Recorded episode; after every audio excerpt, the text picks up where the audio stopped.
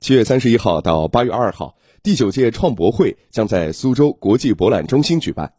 昨天下午，主办方介绍了本届创博会具体活动内容，并发布了第九届创博会分会场地图。来听广电全媒体记者范浩江的报道。展览以“新设计、新生活、新天堂”为主题，展示面积四万平方米。作为本届创博会重要的分会场之一，总规模一万平方米的2020中国苏州国际丝绸精品展，则充分展示国际范儿和年轻化。千腾会展苏州有限公司董事长徐刚介绍说，本届丝绸展以链接市场、链接未来为主题，突出国际化、年轻化、市场化的特色。国际线上 B to B 活动将实现展会期间连线海外展商，现场进行商贸对接洽谈，搭建国际间的贸易合作互通桥梁，帮助苏州丝绸行业走出疫情带来的困境。我们要帮助企业来恢复它的生产，恢复它的经营。那么，我们就特别注重要帮助企业找买家，到展会上进行买家的对接。我们采用了这个直播，我们组织了一个队伍，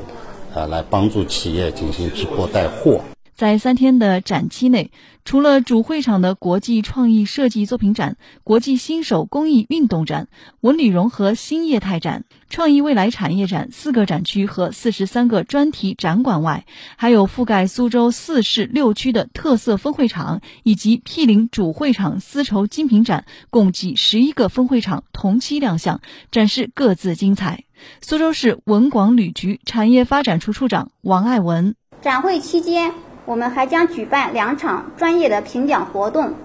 五场大型论坛及对接活动。专业评奖活动主要是两个：二零二零新手工艺运动大奖评选与第七届紫金奖文化创意大赛。苏州赛区暨首届苏州文化旅游创意设计大赛。作为国内十大文化会展之一，创博会走出了自己的差异化发展道路。从二零一二年至今，八年共吸引了全国五百七十二所创意类设计专业院校、一百三十多万创意设计专业人士、文化产业从业者、创意设计类学生和观众，近五十个国家和地区的三千六百多家创意设计企业，八十多项各类实体。项目八年来，共有四万多名这个文创设计师参与到我们的创博会平台，其中有一百零八名已经进入到文旅部的双创人才库，有效的推动了文化创意和设计服务与相关产业的融合发展，也推动了相关产业的转型升级，